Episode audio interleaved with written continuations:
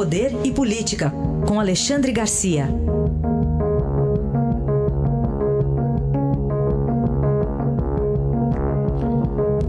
Alexandre, bom dia. Bom dia, Raíssa. Bom dia, Carolina. Olá, bom dia.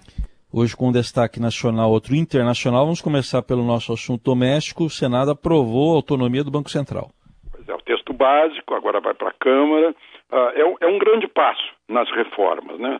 Sempre se falou da necessidade de autonomia do Banco Central para evitar influências políticas, né? passageiras.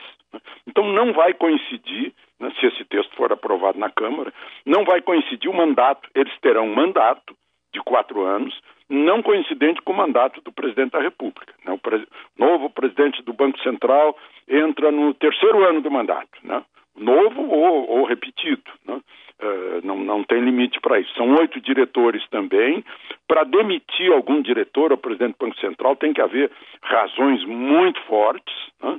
Uh, e, e, o Banco Central fica livre para ser o guardião da moeda, para cuidar que a moeda não se desvalorize, que não haja inflação, vai cuidar dos juros também, dos juros básicos.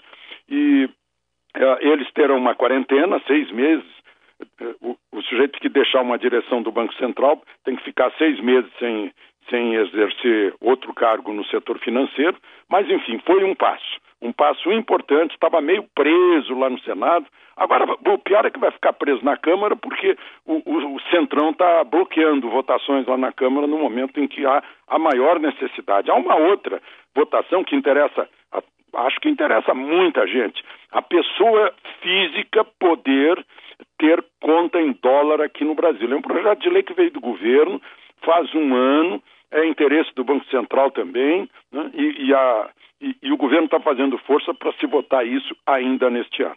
Bom, todo mundo de olho também nos Estados Unidos. Como é que a eleição deve refletir por aqui? É, eu estou vendo assim, um, aliás, vendo um déjà vu. é, parece que a gente já viu aqui no Brasil coisas parecidas. Agora, por exemplo, parou a apuração, eles estão dormindo, está né? Tá começando lá na costa leste o, o sol aparecer, né? mas uh, eu lembro que na eleição, na reeleição da Dilma, Dilma com Aécio, de repente deu um blackout nas apurações, parou tudo, quando voltou a Dilma já estava na frente. Né? Sei lá, a gente fica com com o pé atrás sobre, sobre essas coisas. Né? E a outra, já vimos aqui, as pesquisas de opinião com toda a sua credibilidade. Né? Faz cinco dias as pesquisas estavam dando 12 pontos de Biden na frente de Trump. Né? Seja qual for o resultado, não vai, ser, não vai ser esse previsto nas pesquisas e não vão querer me convencer que o eleitor muda na última hora, como tentaram convencer aqui.